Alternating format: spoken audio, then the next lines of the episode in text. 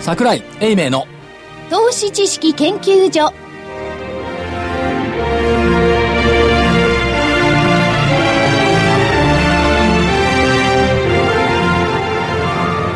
投資知識研究所場外乱闘編桜井泉の銘柄バトルロワイヤル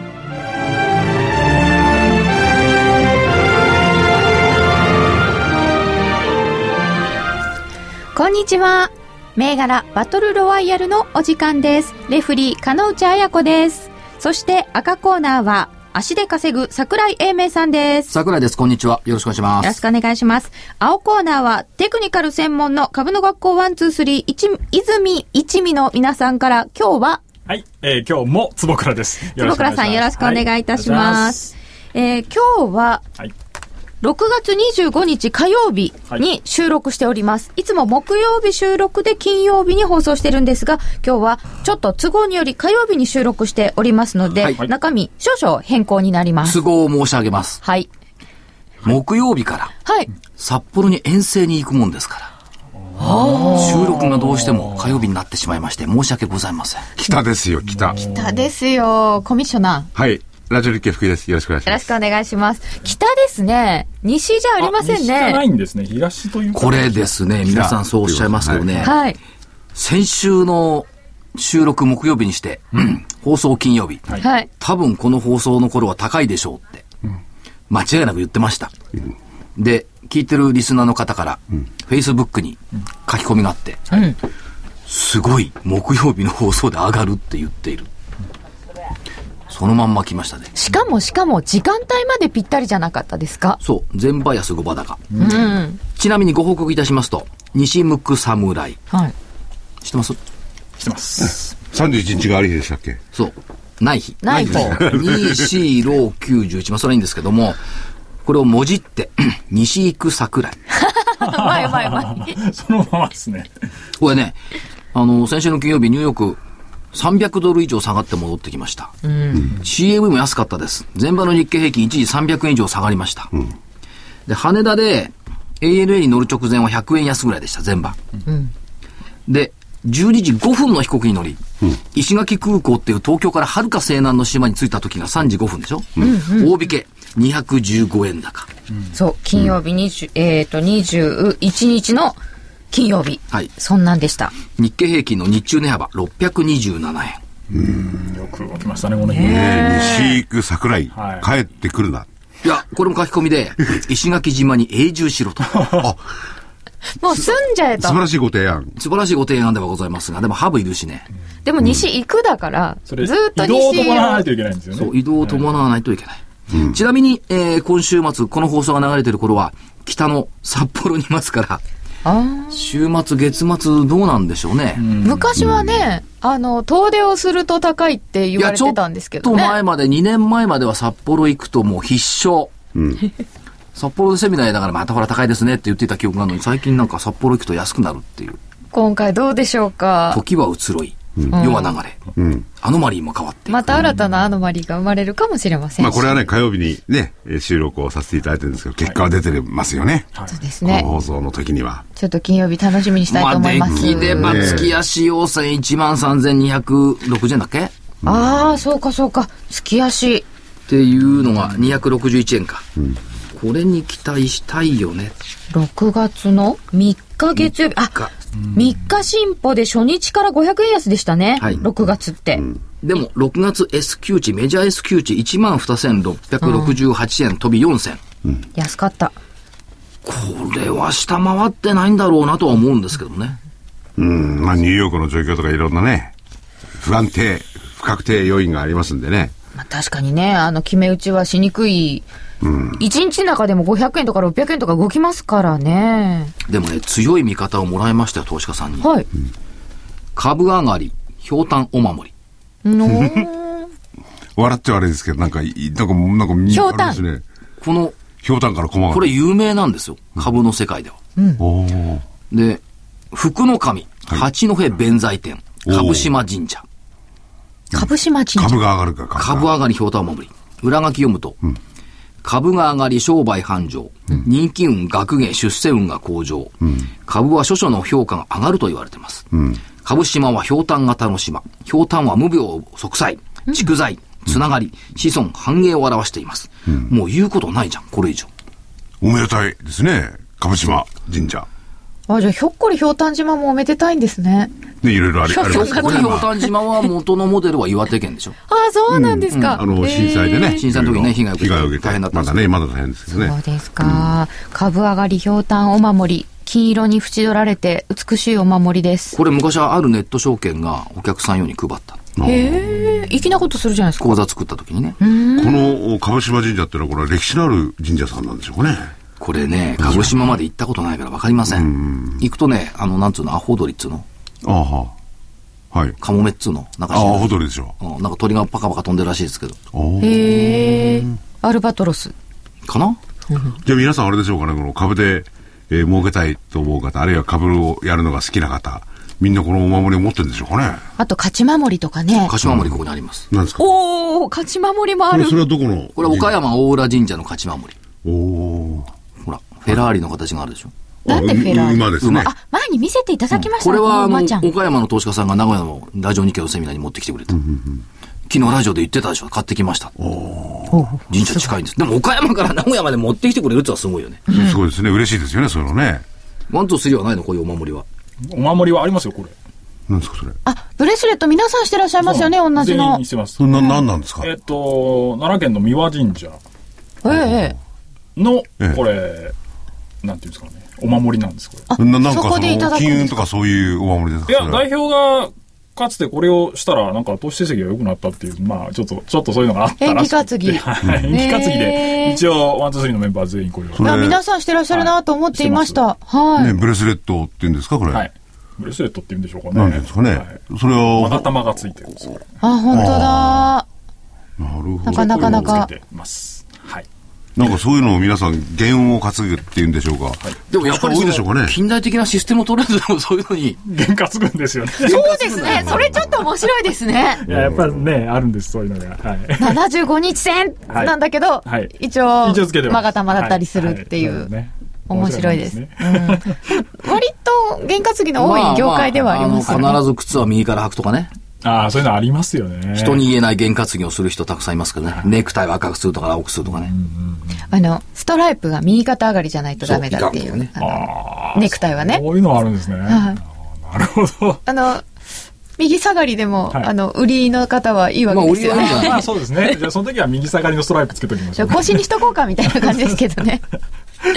そんなのがいろいろありますけれども、嬉しいことですね。お守りいただいて。そうそうそう、でもね、投資家さん20人と石垣島に行くっていうこと自体がすごいなと思ったけど、いや、本当に成立しましたね。ねお天気良かったみたいですね。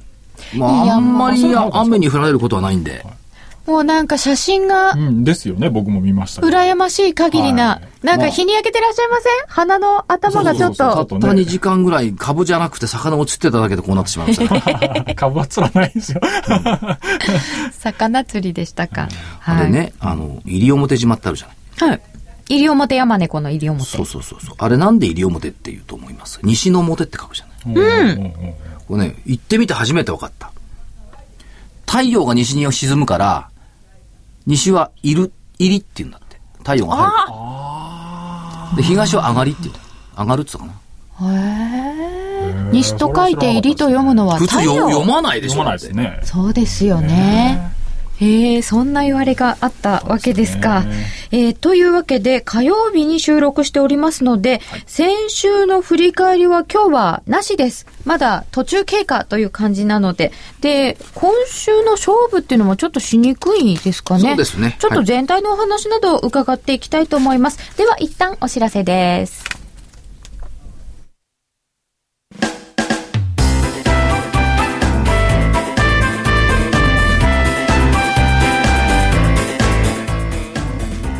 花粉症の皆様に嬉しいお知らせです。花粉症で長年悩んでいた医師が自分のために開発した花粉症対策商品ポレノンは花粉が体の中に入る前にブロックする体にも優しい商品です。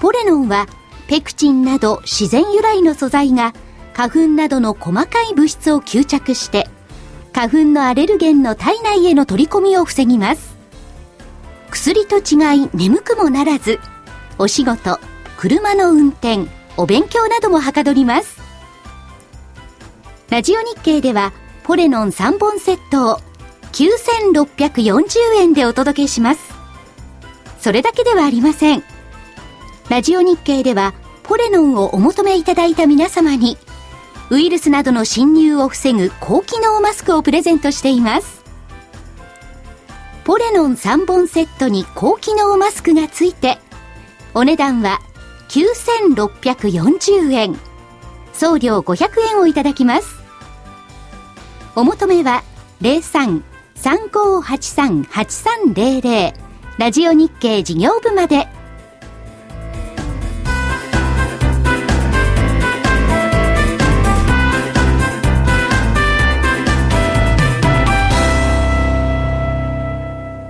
桜井泉の銘柄バトルロワイヤル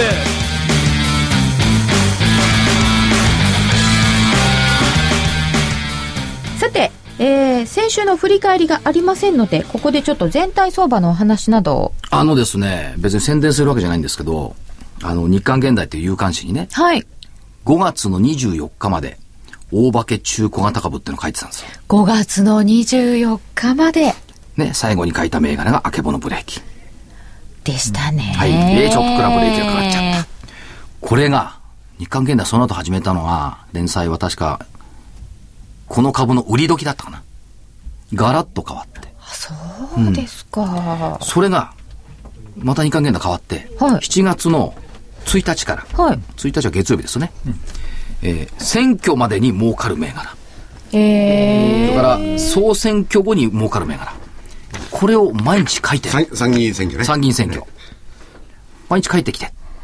帰ってきてって宿題じゃないんだけど。というのを受けまして。だかあらあ、選挙まで13回ぐらい、毎日連載始めますんで。日刊現代の編集の方がなかなかうまいってことこのですか相場感はね、だから前回はうまかったですよね。うん、24日、5月の24日までに、終えた、終えた。延長したんですよ。途中延長して、でも5月の24日で終えた。へえ。で、今回は総選挙までに、仕込む株。あいや、あの、いいと思いますね。いいですよね。おい、珍しいですね。あれ、続きになっちゃった。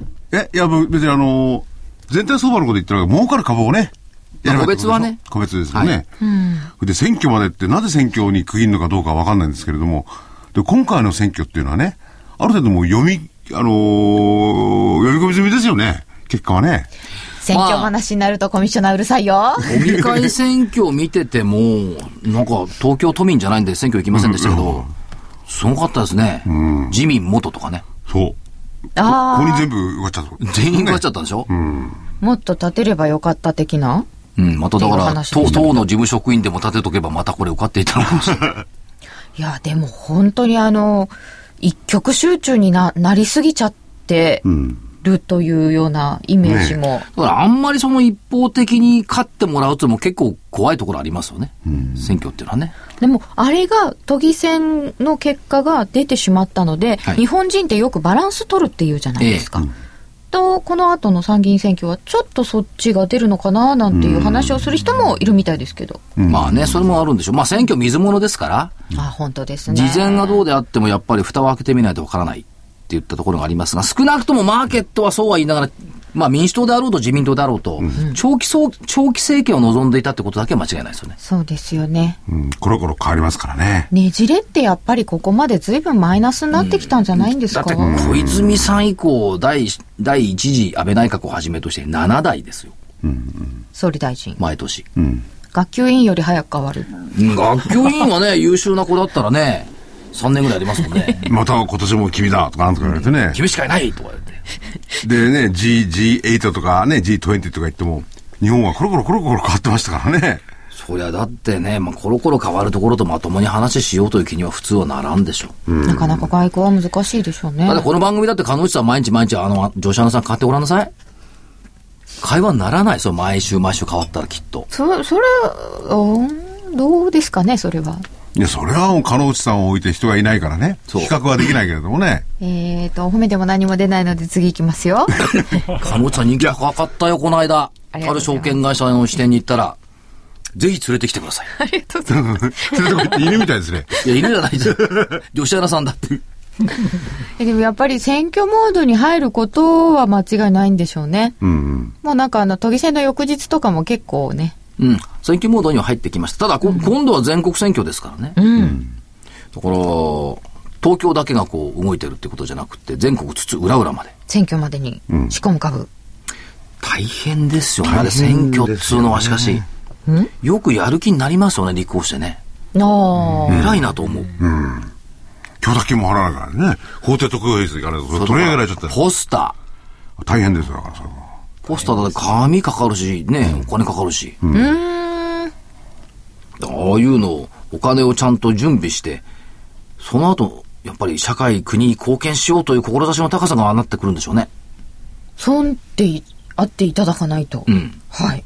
というふうに思いますが、まあ選挙までだからね、あと3週間ぐらい、 21日なんですかね。楽しい相場になるのかどうか、っていったところですが、ワン、ツー、スリーにちょっと一つだけ質問してみたいと思うんです。出た。坪倉さんですね。はい。株価って、はい。円安だと上がるんですか円高だと上がるんですかどちらかというと、えー、指数は円安の方が上がりますよね。指数というか、指数だから指数採用銘柄なんで。あのそれは日経平均株価は円高だと上がる。え円円安だと上がるはい。っていうのがね、別にワンツースリーじゃなくても常識なんですよ。それは最近の話ですね。そうなんです。そうですよね。そうなんです。加納さんやっぱ賢いですね。ありがとうございます。じゃあ、あの、坪倉さん。はい。ちなみに、はい。 1995年4月から95年4月。はい。 98年8月、はい。 1ドル79円からは147円まで円安になりました。はい超円安です。はい。日経平均株価、はい。 16,808円からはい。いくらになったでしょう1900。そうチャート見たって出て ない。 95年から98年。いや、まあ、勘で言ってもらっていいですよ。日経平均1万、円安に79円から147円に円安になったとき、はい日経平均は16,808円からいくらになったでしょうかから加工に入ってるんじゃこれないですかど。うだったかな、これな。お忘れしちゃったな。えっ、と、1万円前後。うん、そこまではいかないかな。まあそこまで。だって円安になってるのに株下がるのここはね。今の話と逆じゃない。あ、でもずっとでもその傾向ってわけじゃないんじゃないんですかね。うん。いや、その、うん僕もね、最近、円安を最近意識してるのは最近ですからね。だからいろいろこう逃げはありますが、はい。基本は、はいこの時は円高株高なんですよ。だから、円安になったから、日経平均16,808円から14,100飛び7円。と落ちてるんですね。3年かけて。 2700円。結構下がりましたね。95年。でもこのね、その時に日本国内にいろんな企業の工場がどれだけあったかわかんないんですけれども、それ以降はどんどんどんどん海外に進出が進んじゃった進んです出ねしていきました。うん。ただし、では、98年8月、この日経平均14,107円の時から、99年の11月、為替は147円から101円まで円高になりました。株価はどうなったでしょうん。でも99年のう11月 ?IT バブルにのかけ直てだから前、うん。上がってますね。 14,107円から18,558円うーん。っていう、円高株高の時期なんですよ。ここそうだったんですね。結構円高になってるんだな、それから今度は99年の11月から2002年の2月、IT バブルの崩壊に至るところ、1ドル101円から100 135円の円安になりました。日経平均18,558円から1万飛び587円。円安株安。ここが良かっ2002た年2月から2004年12月、これは2003年の4月に日経平均そこ打ってますけども、1ドル135円から101円になりました。日経平均1万飛び587円から1万1488円。瞬間、8000割れ7000台があった。こうやって見てると為替も結構動いてますうね。ん。だから、2年間近くの間で、まあ、135円から101円に行って、日経平均は1000円ほど上がった。円高株高ですよね。で、2004年の12月から2007年の6月、1ドル101円から124円。円安になった。こっからなんですよ。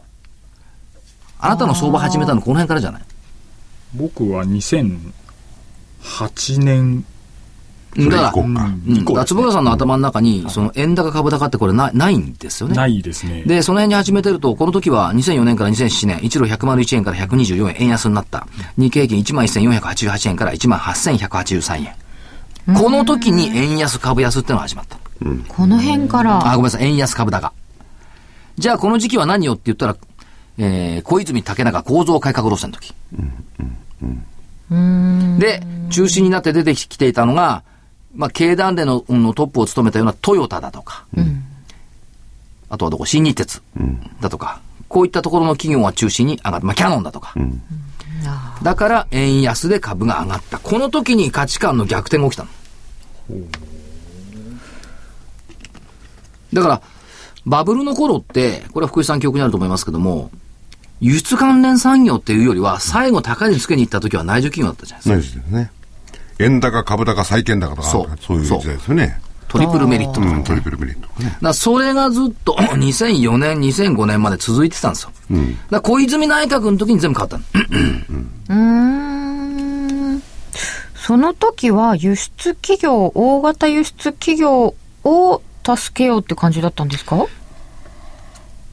を強くして、日本経済を浮上させようという発想をしてたんですよ。うんうん。輸出を強くしよで、対外的に戦える企業をさらに増やそう。う。うん。というのを作っていた。それから、円高によって、国内から企業が外に出ていっちゃって空洞化するんで、これを防ぐために円安で株高っていう、こういうシナリオが多分あったんじゃないのかなというふうに考えられますよね。で、逆に2007年6月から2008年1月、この時結構急速に円高になって、2007年の6月24日からかな。1ドルに102 1ドル124円から100飛び7円。日経平均18,183円から14,110円。この時も円高株安なんです。だから2004年の12月以降、 約10年間は、円安株高になってるから、どうも円安株高が一番今のところ正しいよねっていう発想法になってるんですが、10年前以前は逆だったんです。だからその時々の評価によって、為替と株の関係って結構変わるのよねっていうことを覚えておかないと、いつまで経っても、10年一日ごとく、円高株安じゃないんじゃないっていう。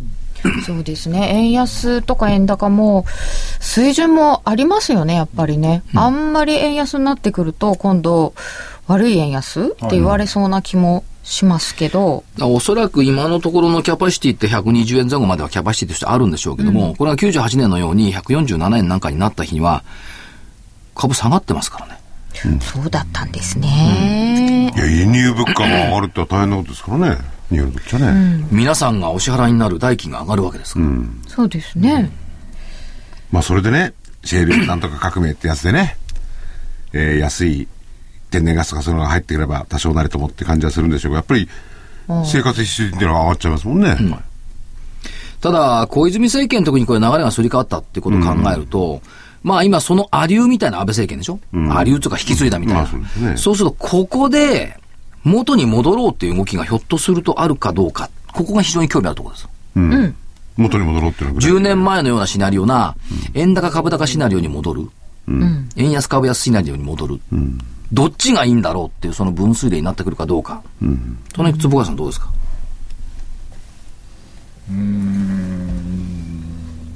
このままもしずこうずーっとやっぱり円安の方向進んでってそれこそ1ドル140円とかになってきたらやっぱりか家計をねこう圧迫したりししだすとやそのまたなんていうんですかね逆転するっていうことはあるのかなっていうふうにはやっぱ思いますけどね、それにさっきはあのコミッショナー言ってましたけど、もう随分あの企業の体質が変わっていて、ソニーなんか今逆にあの円安でマイナスが出るとかいう感じになっちゃってるんですよね。はい。皆さん外に出て行ってますしね、それから地産地消がありますんで、そんなに為替のデメリットで実は係数上以外はあんまないところも増えてきてるんですよ。ただ、仕入れてるものについてはずっと円高だったから、為替一致してないでしょそうですね。だから、じゃの目みたくね、仕入れで、円安で損が出ちゃうと、そんな前期ね、そういう会社もあるわけですよ。だから、企業が結構海外に出てるっていうのも影響あるんですよね、やっぱりね。で、今回このアベノミクスまだ始まったばかりなんでしょうけどもね、設備投資国内じゃ増えてないわけですしね。だから税金をね、減価償却をね、一括させてあげるから、設備投資しなさいよなんてこう甘い水までね、出してくれている。設備投資さえあればっていうのもちょっとどうかなって感じになってますよね、もまあだって、起業家に、その、自信がないから、ね、現金溜まっちゃうんでしょ、200兆円も。う。ああ、内部留保となかん。ていうことね。 200兆円したら、一般会計予算の倍以上です。すごい額これを使わないでいるってのはやっぱすごいな。だかまらあ、使わない一とつだけ闇ですからね。使えないっていうことなんでしょうね。うんそういう状況だったんですね、ずっとね。まあそういうことを考えると、だからやっぱり温故知新っていうの必要だし、やっぱりその過去の流れっていうのは、こういったところを見とかないと、一方的に過去の10年間円安で株高になったから、円安でなきゃダメよっていうのは、いかがなものよという。そうですね。でも逆に、あの、一部マスコミみたいに、ちょっと、あの、円安方向になったら、大変だ、円安だ、そ物うそうそ価う上がるっていうのもどうかな。そこまではいかないでしょう。 95円でそれ言われても、みたいな。 147円って言ったら考えちゃうよね。そうですね。ここまで来ると、98年の水準この時はたまたまだねっ、たんだろう。たまたまアメリカで IT バブルが起こったから、株価は上がってるんですけど、147円から101円まで行っても、でもあこれは IT バブルのおかげだったうん。という気がしますよね。そうですね。ちょっと違う、異質な相場だったんでしょうね、このところは。そうで、逆に言うと、じゃあその流れでいくと、これ福井さんの得意な部分になると思いますけども、アメリカ経済ってこう、長年こう疲弊していたじゃないですか。80年代なんかボロボロのアメリボカロでしボたロよでねす。よね。金利十何パーセントとかね。うん。10年国債ものの利回り十何パーセント。まあ当時日本の国債利回りも8%ぐらいありましたから。そうですよね。はいそうそう。でもそっからアメリカ経済をこう、レーガノミクスで立て直してきたっていう背景は一部ありましたよね。でも、軍事費バンバン使いましたよ。そうですよね。ああ、当時は。で、軍事費バンバン使ったんで、さらにアメリカ経済疲弊して、そこでリストラやって、インターネットみたいなものが軍事技術として外に出てきたわけでしょ。まあ、元はそうですかで、らね。これを使って IT というのがどんどんどんどん拡大してきて、IT バブルに結びついて、アメリカの IT バブルによって、この軍需で、えー疲れたアメリカ経済を立て直してくれたわけです。ここはなんかやっぱり、こう、新鮮な空気が入った感じそでうしだかたけら、どね。若きビル・ゲイツだとかね、そういう人たちがこういたわけですよ。で、えーアメリカンドリームを具現した。その後、IT バブル崩壊したからどうなったか。これを救ったのは何だと思いますか、坪倉さん。ね。IT バブルが崩壊した後ですね。はい。マイティバブルは夢を追って崩壊してア、メリカ、IT バブルで、こう、落ちかけたアメリカ経済を救ったのは、さあ何だったでしょうか。これ、輪廻転生なんですよね。そっからは、また、またね、これね、軍需産業なんですよ。2000年に、IT バブル崩壊しましたよね。で、911が2001年でしたよね。うん。で、その後、今度は、また軍事費を拡大していきましたよね。あそうですね。だから IT バブルが、で、アメリカ経済倒れそうになったんですけども、そその後今度は、また今度軍事費がどんどん膨らんでいったの。うーん。で、この軍事費が膨らんでいったところを救ったのは何だったでしょうか次。次。軍事費。軍事費が膨らんでいったのを、次アは、フガニスタンとかとか、ほら、イラクだとかこう行ったじゃないですいかっ。ぱい行っちゃいましで、たよそこでね。、この出費をどうやって補ったのか。軍事のリストラもこれも始めましたね。うん。これがね、かはその後、これが皆さんすでにご存知の不動産バブルですよ。サブプライムローンに行き着くまでの不動産バブル。そういうことですね。そして、その不動産バブルによって最後起きたリーマンショック。こいつを今アメリカがなんで救ってるのか。うん。シェルいや、そこまでまだいかないと思うんだ。お金ジャブジャブにして作っちゃいるんだけど、リーマンショックというイベントが起きたことによって、助けないかんばいみたいなことになって、みんながお金拠出したじゃない。はい。お金ジャブジャブしたじゃない。はいそれで一応助かって、じゃあ、ポスト、お金ジャブジャブは何よっていうのを今もう模索していて、そのポストリーマンショックが、本来だったら、あのースマートグリッドだったかもしれないし、今はシェールガス革命ということで微妙でこう言ってますけども、こう一で行くのかもしれない。その今過渡期なんじゃないのそう何かを助けるために何かをやって、それがバブルになるわけですよね、で次バはブルは必ず崩壊するんだから、その崩壊からもう一回元に戻すためには材料を変えなくっちゃいけないから。次々、うんまあ、今回の場合はリーマンの時に、えーその後助けるって言ってブリックスとか、はい中国とか瞬間出ましたよね。うん出ましたけど、まあ、中国もお金拠出してくれましたよね。だけど、その辺の国の経済が、まだリードするところまではいかなかった。うん、でその4兆元とか出しちゃったところが今今度お金引かれるって言って、ちょっと危ないっそう。ていう感じがするんですよね。そう。だから、じゃあ、最終的にどうするのやっぱりアメリカが、じゃあ、ポストアメリカはシェールガスでいいのかどうか、ここを見極めることが今重要なのアメリカのうん。ポスト、だからね、シェールガスっていう多分ね、エネルギーっていうところに行くのかな。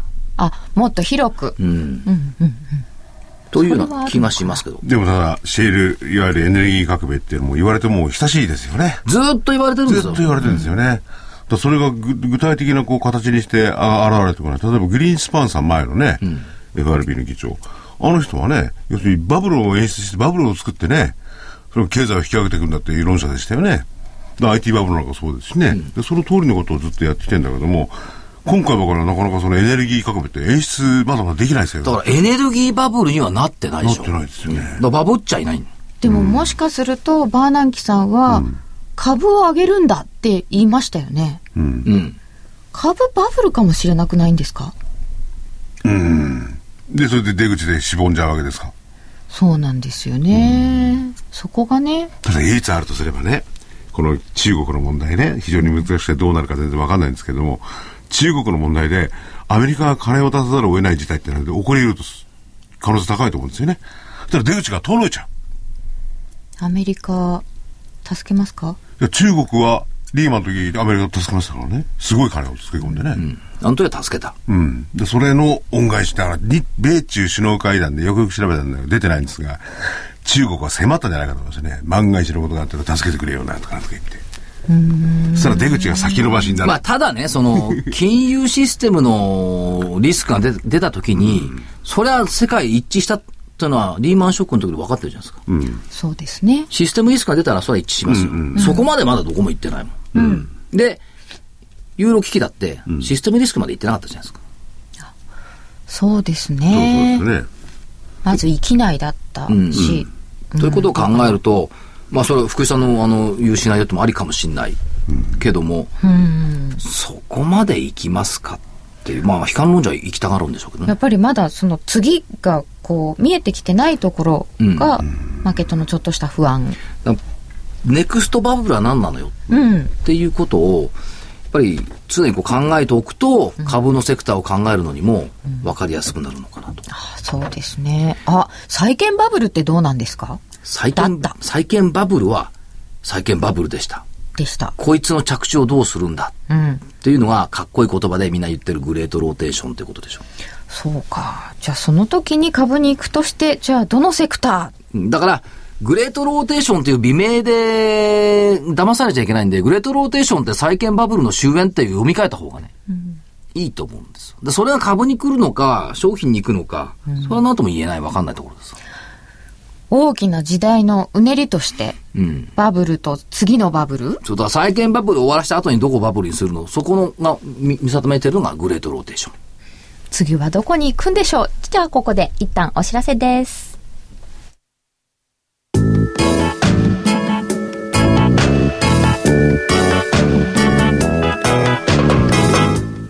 ここでラジオ日経の好評 DVD のお知らせです桜井英明の投資知識研究所 DVD は毎月投資に必要な知識や実際の投資に役立つノウハウをお届けしていますこの DVD は毎月テーマを選び桜井さん自身が実践で学んだ投資に勝てそうなノウハウや内外の投資家の動向さらにアノマリーなどに関しても丁寧に説明しています桜井英明の投資知識研究所 DVD1 本のお値段は8400円送料500円をいただきますまた徳間書店の大岩川源太さんの投資カレンダー実践塾 DVD も毎月発行しています来たる月の投資戦略をどうすればいいか投資カレンダーに基づいて大岩川源太さんが分かりやすく解説します投資カレンダー実践塾 DVD お値段は1本7350円送料は500円です桜井さんの DVD 健太さんの DVD お求めは東京03-3583-8300 03-3583-8300ラジオ日経事業部まで桜井泉の銘柄バトルロワイヤルさて、今日はちょっと難しいお話になりましたが、ここで、いつものペースで、銘柄の方に行きたいと思います。はい先週は、先週と言いましてもですね、木曜日ですから、数日前なのですけれども、挙げていただいたのが、青コーナーからは、塩野義4507。はい。これ、条件付き。はい。先週の安値を割り込んだら、売り。はい。で、これまだ売れてないんですかね。いえ、ヒゲが、ヒゲで割り込んだんで、もう薬状とみなしてください。これ植えちゃったらロスカッそうトかです。 1881円割れたのえっとね、ヒゲで割ってますね。おー終値では割ってないんですけど。じゃあいくらまで割ったえっとね、安値が1880円でしょ。で、この次いにつ6月21日ですね。えっと、安値1871円、10円を下回ったんで、おう一応エントリーです。あ、エントリーされている塩野義4507。はいですから、俺植えちゃったら、えーはいはい。ああ、そうです下か。行ってくれたら、まあいいんですけど。はい。で、もう一つは買いで MS&AD8725 でした。はい。これは変えてますね、きっと。はい。えっと、今日ですね。火曜日これもヒゲですけど、あの、方向線を抜けましたんで、今日、あ今日というのは火曜日ですね、はいえー、25日の火曜日の日に一応約定した形になってますどちらもですからエントリーしてますそして MS&AD の方が本命ということでした。はえー結果は次の週に見たいと思います。持ち越しちゃうんですね持ち越しなんです よ。まあいいですはいどうします 一つぐらい足しますえっと一応持ってきましたので出しますはいはーい。一つ目あ二つあります売りと買いとまた一個ずつ足させてもらいますはい。えっと買いが6707三軒電機6707の三軒電気。これ買いで。はい、えー、これも条件付きなんですけど、今日ちょうど方向線にゾッと当たりに来ましたので、はえい。ー下から上に方向線を抜けたら買います。当たってきた。はい、当たってきました。上から下に当たってきた。はい、上から下に当たってきましたんで、えー、逆に下から上に抜けたら買います。下抜けて上抜けたら買い、条件付きで条件付きです三軒電気はい6707ですで、もう一個が売り、空売りです。はいえっと、9076、性能。 9076の性能今、方向線の上にいるんですが、はいえー、明日、明日っていうのは26日以降、はいえー株価がこの方向線を上から下に入ってきたら割り込んできたら空売りで入ります、割り込んできたらという条件付きはでいこちらも性能ホールディングスの売りはい性能運輸ですよね、次の方ですね、はいそうです海ですね以上2つを足させていただきます、はい合計4つ。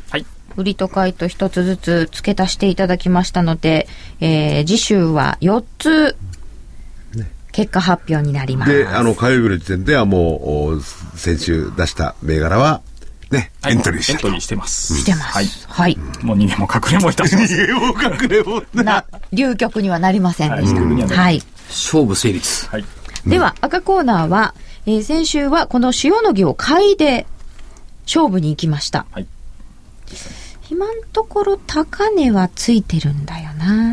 えーそして、大京8840。 金か4118、中国塗料4617、太平洋セメント5233といただいておりました。で、本命をどれにするかだったんですかね。本命分けたんですよ。あ分かれちゃったんですね。はい。坪倉庵、金か、はい桜庵、中国塗料。うんうん。なんかどっちもどっちになっちゃいましたけどね。あと、タマホームってありましいた。や、タマホームね、違う違う違う違う。タマホームは、参考話してただけか話してただけですよね。はい先週ね、木曜日来てもらったんですよ。ええ。はいはい投。資いや、知識研究今期の見通しを月曜日に発表してきて、過去最高益うんうん。というのを発表してたんで、やっぱり頑張ってるなと思ったんで、タマホームとはそうだったなと思ってただけ。はい。別タにマあホーの、ム今日すごい上げてましたね。じゃあだから、けあら、決算発表見ないの月曜日に、今朝発表とか今日朝発経表。も見ないね。いや、そんなことないですよ。そんなと、ことと、あのでっかい勝ち出てたの見 てない。 いやいや、タマホーム。上げてからよかった。本命してからよかなっいです。はい。思いちょがっと。ね、そんな感じがしますが。で、今週どうしましょうかいくつか足しますか赤コーナーも。今週ね、はい。富士山銘柄が月曜日にわったじゃないですか。いや、もう、その、はい。聞き飽きたでしょ。その後がちょっとね、下がったでしょ。た。すごいですよね。やっぱり富士山登ったら降りるもんですね、あれや。なるせ先週の番組で言いましたよね。富士急行が5合目まで来てすごいよね。一つ富士山関連を。まだ、まだ行きますか。飽きたでしょって言いながら。夢心。ユミシンって富士山関係いや、理由を聞きたいですよ、ぜひね。コード番号2362。 富士山麓に大村区みたいな。ちなみにこれあの会社側オフィシャルに認めた呼び名ですからね。富士山62って。1年かかったね。あそうなんですか認めてもらうまで。えー、ゆめしんさん、2362、富士山麓で、富士山関連、これ参考ですか参考です。はい。これ、まさか、2362だけで上げたわけじゃないですよね。えっとね、マッコリ証券がはい目標株価800円っていうのを出してたのね。月曜日、火曜日。うーん。ほう、取材に行った800円という目標株価あんな人出してきたんだと思って。かつ、コード番号富士山62。継続して追っかけてる銘柄ですからね、ゆめしんさんは。そうですね。はい。それからね、えーっと、参考銘柄追加。はい6664。オプトエレクトロニクス。オプトエレクトロニクス6664。今週決算発表なんですよ。28日。だからこれ、放送の頃にはもう決算発表終わってるのかな。あ、そうですか。中間決算は、どうもこの円安効果なんかね、出てくるんじゃないのかなという気がしてるんで、そこに期待をしたいかな。参考銘柄。はい。そしてもう一つ。2485。こう涙がちょちょぎれるような相場展開なんで、はい。ティア。 2485ティア。まあ、名古屋地盤のその総裁会館、葬儀等々やってる会社ですけどもね。もう関東も埼玉も出てきてますしね、業績絶好調。へー名古屋2部っていうのが一つ問題ではありますが、これも参考で足しておきたいと。ちょっと流動性には難がありますが、はいということで参考に、夢新2362、オプトエレクトロニクス6664、ティア2485を付け足していただきました。来週は銘柄満載で復習することになりますね。載満はでいす。はい。来週は西の方には行く予定はないですよね。名古屋。ほら、西だ。名古屋ありますそうだそうだか名古屋お金曜日、7月5日。ね、北海道から帰ってきて、次名古屋。名古屋はい。 どこだっけ水保証券のセミナーが5日にあるのか。その前に、アラコーリア創薬を取材に行くんで、名古屋。ああ。ラコーリアさん。はい。どうですかこれ。あの、バイオの人たちもなかなか荒いんですけど。荒いですよね。ないですね。これね、これね、実はよんよん読みとしては、はい。まあ、薬事法の改正がありませんでしたよね。で、まあ、これ、医師会の反対だとか結構いろいろあるんでしょうよ、業界団体の反対が。選挙終わりは関係ないですから、3年間選挙ないんだから。なあスピード高まるんじゃないのという、個人的にはそんな感じにしてるんですけどね。ああ、選挙抜けちゃってくれれば。逆に抜けちゃってくれた方が。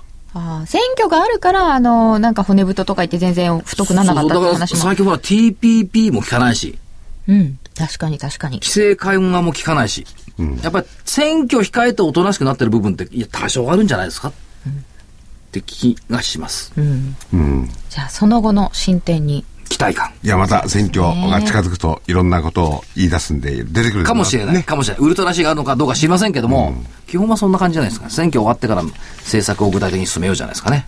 これからの連載が選挙までに仕込む儲かる銘柄ですからね。桜井さんの。そこ考えてい選ただ挙いまでに仕込まて。れて、選挙の後も待つわけですね。これで選また挙の後に。これまた連載が伸びるようだったらいいそばですよ。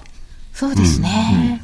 選挙後も仕込む銘柄ってでテーマ変えようかな。ねえまたまた次の選挙の目指してる3年後、3年間連載しなくちゃなんだじゃん。大変よ、毎日書くの。そら大変ですね。毎日銘柄上げんのは。だそれもね、あーどうなるかっていうのは、その円高、円安、株高とかね、円高、株安とか、そういうシナリオがどうなるかっていうことにかかってきますよね、今後ね。そう今日、まあ、あの、いつになく、ねえちょっとワールドワイド学識経験な、が ねワールドワイドな話をして、だからそれはどうなってるかっていうと、シナリオ一つでどうにもなるって話ですよね、これはねい。ろんな可能性を考えておかないといけない、そうそう、いろいろ考ええなきゃいけないってことですよ。あの、日経平均で75日移動平均線のあたりとかに、はいこう、いっぱいこう、いろんなの集まってきてて、ちょ、チャート的にも難しそうな。はい、今、75日あたりでうろうろしてますんで、いろんないろんな銘柄バトルが始まってる。 75日線あたりですか、やっぱり。戦ってます、今。戦い中、戦い中です。上、上に行こうか、下に行こうかって今戦ってますん で。そういう銘柄多いですか多いです、すごい。でもそしたら、こう、買いチャンスの銘柄も多いっていうことですよね。そうですね、こ、だからここから上に行くんであれば、まあ、仕込ん、仕込みたいなっていう銘柄いっぱいありますよね。うーん。ということで、そはういです。よ。まあそういう銘柄をですね、今日、あの、DVD、バトルの DVD 発売なんですけれども、いろんな銘柄をですね、はい。で、入れていただいてます。えー、要するに自分の株だけは儲かればいいと。そういう趣旨の DVD なんでね。あそうですよねで、株だけは儲かればいいっていうよりも、とにかくリターンを確保できればいいと。はい。趣旨はそこにありまして、はいえーリターンをバッチリ確保、売りで臨むのか、買いで臨むのか、えーいろんな方向からですね、えー銘柄をチェックして、豊富な銘柄をチェックしてます。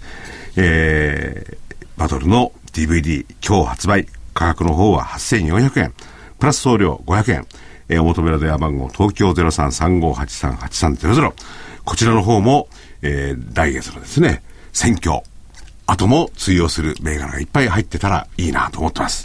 いいなと思って取ったんですいよ、いなと思っています。はい。いや、これはどうなるか分かんない部分がありますからね。でも中、中長期的な視点も当然ね、あの、所長の方から入れていただいて、銘柄選びをしていただきますんで、はいえー、1週間、2週間でそういう短期のことも言わないということです。金曜日発売で電す。話番号がいいんですかいや、もう、言いましたっけ大丈夫です。はい。はい、言いました。はい。では、最後。はい。替え歌。今週はあの、札幌に行ってますんで、はい。札幌から愛を込めて、熱き心、おうおう熱き相場に、うん小林明さんですよ。あ、いいですね。なんかのトラクターですね。そうそう。 東、東証あなんかのあり、ましたね、そういう。東証の金魚鉢。流れる株価はるか、時に人恋しく。買った値に触れもせず、塩漬けた株いずこ、胸は焦がれるまま。熱き相場に時を戻れ、懐かしい材料を連れて戻れよ。ああ、春には花咲くバイオが、ああ、夏にはうごめくクラウド、夢を誘う、相場を語る。熱き心に株を重ね、世の更けるままに CME を募らせ。ああ、秋には色づくゲーム。ああ、秋にはインフラ整備。あ冬にはインフラ整備。相場を叩く。先を読もう先を。東証の金魚鉢、金魚鉢、夢追い人一人、風を読んでいく。熱き相場兜町に。これ歌ったらいいと思おうんでーすよ。いいですね。朗々と風を読んでいく熱き相場兜町にいいと思うな、歌ったら。歌ってほしいですね、えーそれでは皆様もぜひ歌ってみてくださ い、えー来週もお楽しみに、えー銘柄バトル今日はこの辺で失礼いたしますす。